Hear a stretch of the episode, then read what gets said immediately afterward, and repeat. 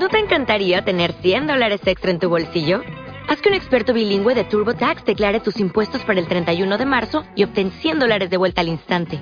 Porque no importa cuáles hayan sido tus logros del año pasado, TurboTax hace que cuenten. Obtén 100 dólares de vuelta y tus impuestos con 100% de precisión.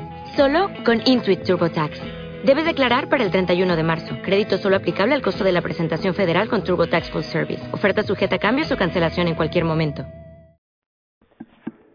El Señor en el Evangelio habla de hermanos que nos ofenden, porque le pregunta a Pedro, si mi hermano me ofende, ¿cuántas veces tengo que perdonarle?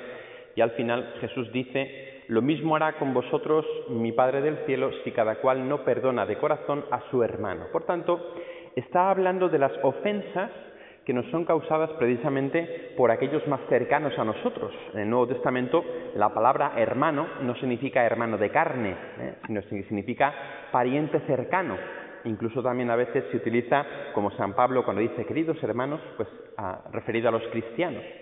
Y es que efectivamente supongo que os pasará, a mí por lo menos me pasa, que son las personas más cercanas las que habitualmente más me ofenden las personas con las que comparto el día a día, pues mi padre, mi hermano, mi hermana, supongo que vuestros hijos, vuestros nietos, vuestros mejores amigos, a veces pueden ser precisamente los que más nos ofenden. ¿Por qué? Porque son las personas que más poder tienen sobre nuestro corazón. Cuando me dice el refrán, Señor, líbrame de los amigos, que de los enemigos ya me libro yo.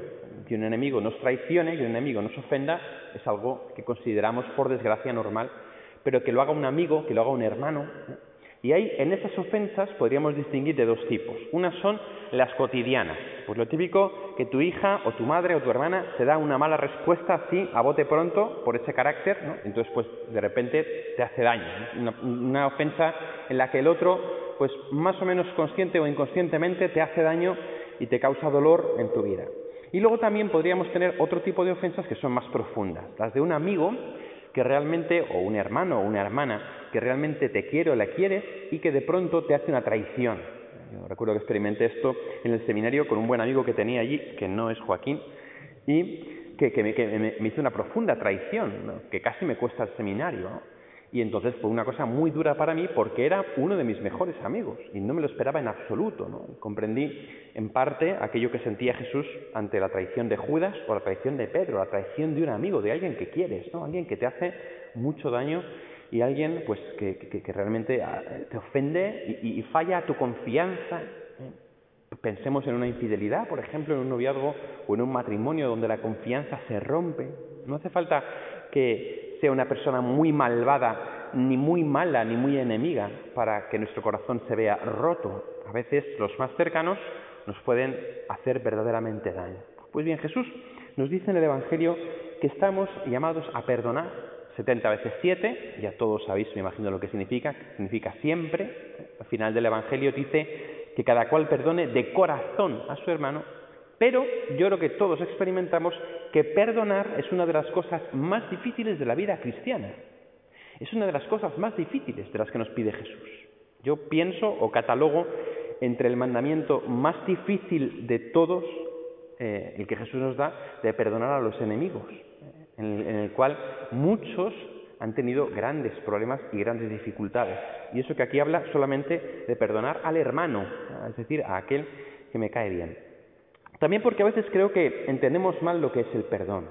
El perdono pero no olvido no es perdonar. Porque en el fondo es decir, yo perdono pero guardo rencor. Pues entonces poco perdón tienes, ¿verdad?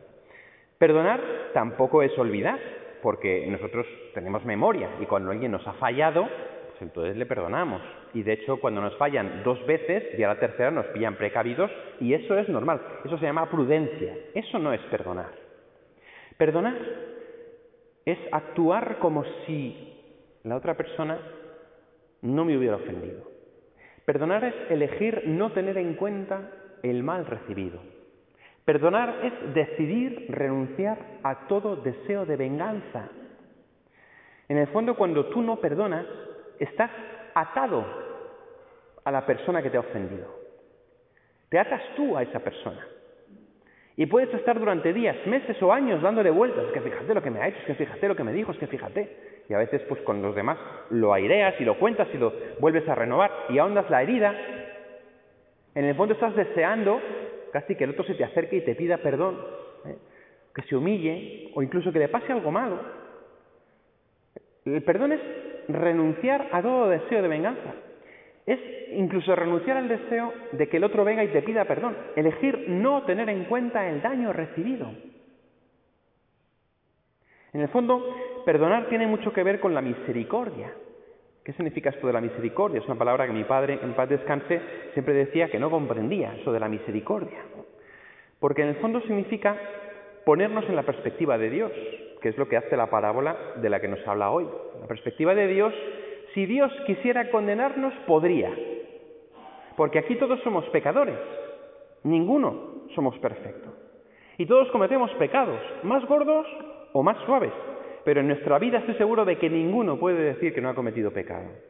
Si nos pusiéramos estrictamente justicieros, o por mejor decir, si pidiéramos a Dios que nos tratase como tratamos a los demás, yo creo que no nos salvábamos aquí ni los bancos, ni uno. Sin embargo, Dios, ¿cómo se ha comportado con nosotros? Misericordiosamente. Ha elegido no tener en cuenta el mal recibido por nosotros, la ofensa que le hemos hecho a Él a través de los demás o directamente. El Señor ha decidido cancelar esa deuda, ha decidido incluso pagar por nosotros.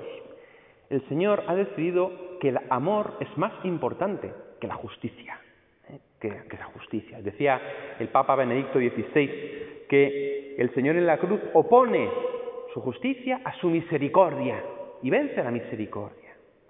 Permitidme que concrete esto un poco más, porque puede quedarse una cosa un poquito así, con una experiencia personal que tuve en el confesionario hace años, confesando.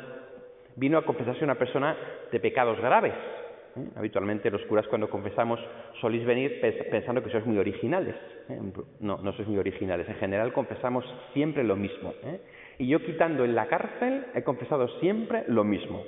Y en la cárcel pues te puedes imaginar lo que no confiesa, porque al final cuando me llega alguien y me dice, padre, es que yo siempre peco de lo mismo, le digo, bienvenido al club. Es que solo hay diez mandamientos, entonces no puedes pecar en otras cosas. Lo digo como un poco como aparte, pero esa persona sí que venía con pecados un poco más graves. Y el sacerdote es un ser humano. Entonces al cura le puede venir la tentación de juzgar. Y en aquel momento asomó en mi corazón así un poquito la tentación de juzgar a aquella persona que se estaba confesando conmigo. Pero sentí una voz en mi interior, la voz de Jesús, que me dijo, si no fuera por mi gracia, tú serías peor. Si no fuera por mi gracia, tú serías peor. Y en aquel momento, que agradezco infinitamente a nuestro Señor, tomé conciencia de que yo soy lo que soy, como dice San Pablo, por la gracia de Dios. Y eso que soy un desastre. Si no fuera por la gracia de Dios, sería capaz de las peores cosas. Y esto que en aquel momento capté o intuí, luego lo he visto. Si no fuera por la gracia, yo sería capaz de las peores cosas. Si con la gracia de Dios soy malo, ¿qué sería sin la gracia de Dios? Y esto me permite, por gracia de Dios, aunque sigo a veces cometiendo juicios, porque todos somos humanos, pero no juzgar tanto a la gente. Porque cuando alguien me ofende, me hace daño, tiene un exabrupto conmigo, cuando alguien pues me ofende, me hace cualquier cosa que no está bien, en ese momento intento no juzgar porque digo, si no fuera por la gracia de Dios, yo sería peor. Yo podría haber traicionado mucho más a cualquiera de mi familia, a mis amigos, a algún feligrés, a cualquier persona. ¿Cuál es el problema de juzgar o a veces de no perdonar? Que en el fondo nos situamos por encima de los demás.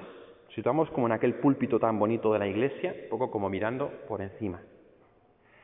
¿Cómo sabes tú que en las mismas circunstancias que el otro no habrías hecho lo mismo? O mejor, ¿cómo sabes tú que en las mismas circunstancias del otro no habrías hecho algo peor? Porque Jesús dice en el Evangelio que con la medida con la que juzguemos se nos juzgará. No lo dice para asustar, lo dice para que nos paremos a pensar. Porque a veces, con respecto al perdón o con respecto al juicio, somos muy duros con los demás. Y usamos una medida que si la usasen con nosotros, no pasaríamos. Desde aquí se puede comprender un poquito, entonces, eso que no aparece en el Evangelio de hoy, pero que es tan importante, el perdón a los enemigos. ¿Qué es perdonar a los enemigos? Pues perdonar a un enemigo no es abrazarle, no es darle un beso, Perdonar a un enemigo no es decirle, no pasa nada, te perdono, porque a lo mejor el enemigo te dice, pero si no te he el enemigo te dice, si no te he pedido perdón. Perdonar al enemigo no significa estas cosas, significa exactamente eso. Elegir no tener en cuenta el mal recibido. Elegir no buscar ninguna compensación. Elegir actuar como si hubiera perdonado, como si realmente hubiera dejado atrás eso. Elegir romper las cadenas que me atan a esa persona que me ha hecho daño. Elegir renunciar a todo deseo de venganza o de justicia incluso por parte del otro. Desde ahí entendemos a qué se refiere Jesús con lo de perdonar a los enemigos. Mi padre murió durante la pandemia, el 7 de abril, y obviamente una de las cosas que, pues bueno, yo desde que acabó el confinamiento, yo no sé tú, Joaquín, no sé pero eh, la gente de lo que más se ha confesado es de criticar a los políticos. Yo no puedo comprender, no entiendo muy bien por qué, pero el caso es que ha habido mucha crítica hacia los políticos.